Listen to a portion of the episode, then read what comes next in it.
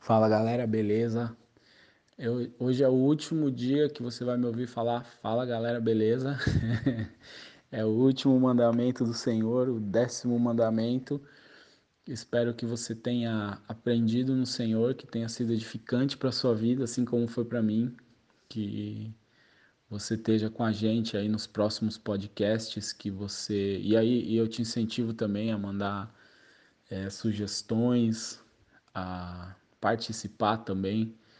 Eu acho que uma das coisas bacanas da internet é que é uma coisa, é um, uma comunicação de via de, de, de mão dupla.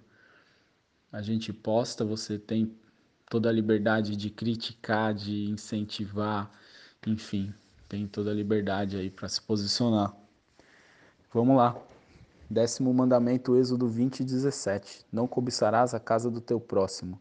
Não cobiçarás a mulher do teu próximo, nem o seu servo, nem a sua serva, nem o seu boi, nem o seu jumento, nem coisa alguma que pertence ao teu próximo.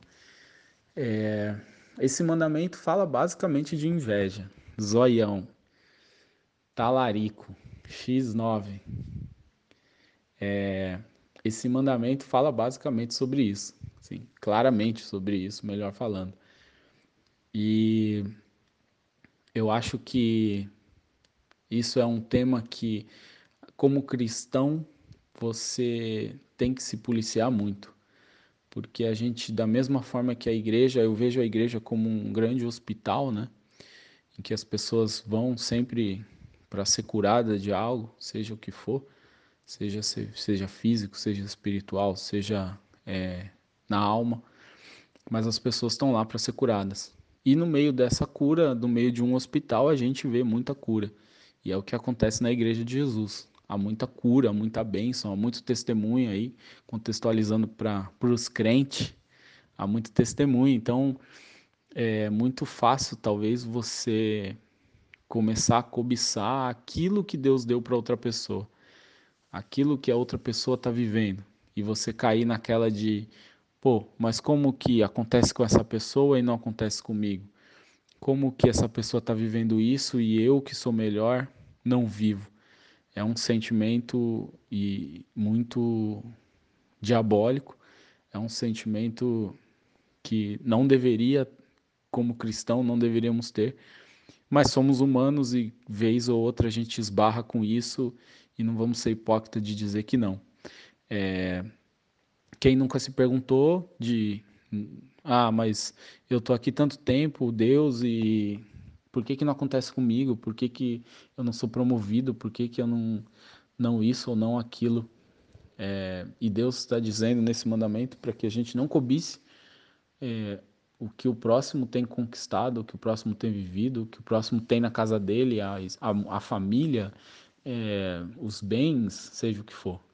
Então, que você tenha a consciência o entendimento de que o que Deus tem para você é para você e só para você. E o que Deus tem para outra outro irmão, outra pessoa, outro, seja lá quem for, é para aquela pessoa. A gente pode entrar num assunto só abrindo um parênteses de que ah, mas o cara não é crente e o cara tem carro zero, e o cara tem casa e o cara é rico e enfim, e seja o que for. Eu queria bem rapidamente entrar nesse ponto e dizer que a pessoa pode ter tudo, mas se ela não tiver a Cristo, ela não tem nada. É, se ela, talvez ela tenha carro, casa, talvez ela tenha uma família muito, visivelmente muito estruturada, feliz, mas talvez no interior dela, mesmo com tudo isso, ela não seja uma pessoa feliz. Ela não tem a paz, ela não tem aquilo que você tem, que é o Espírito Santo. É, e e só isso já seria motivo para você não querer cobiçar o que a pessoa tem. Porque aquilo que é de mais precioso, que é o Espírito de Deus, que é o próprio Deus habitando em você, isso é, um, isso é a coisa de mais preciosa que se pode ter.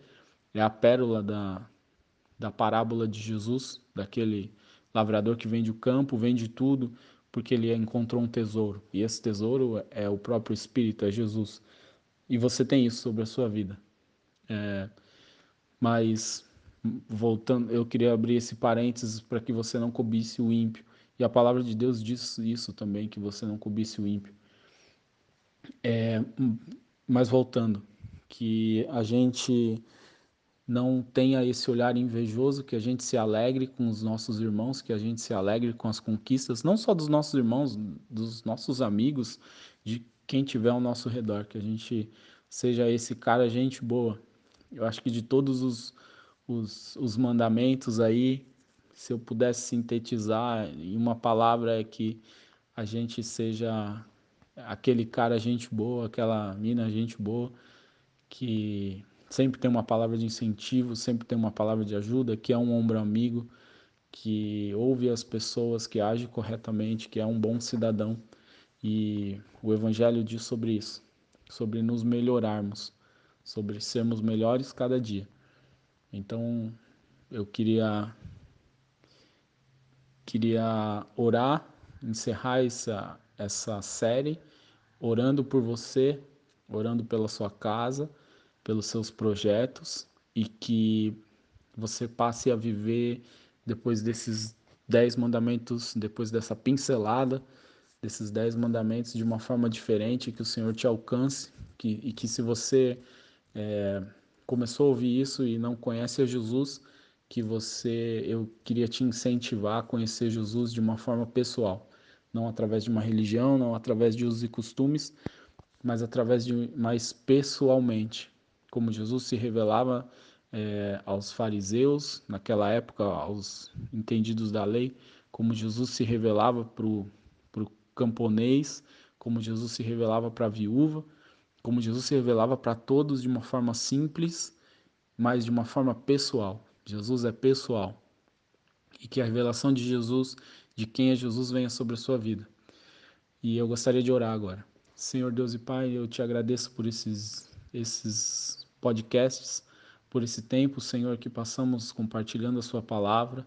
Senhor, que o Senhor possa se mover sobre as vidas, Espírito Santo, que o Senhor possa tocar na vida de cada um, cada um que ouviu, cada um que participou, Senhor, que o Senhor possa se mover sobre eles, Espírito, e revelar cada dia mais quem é Cristo.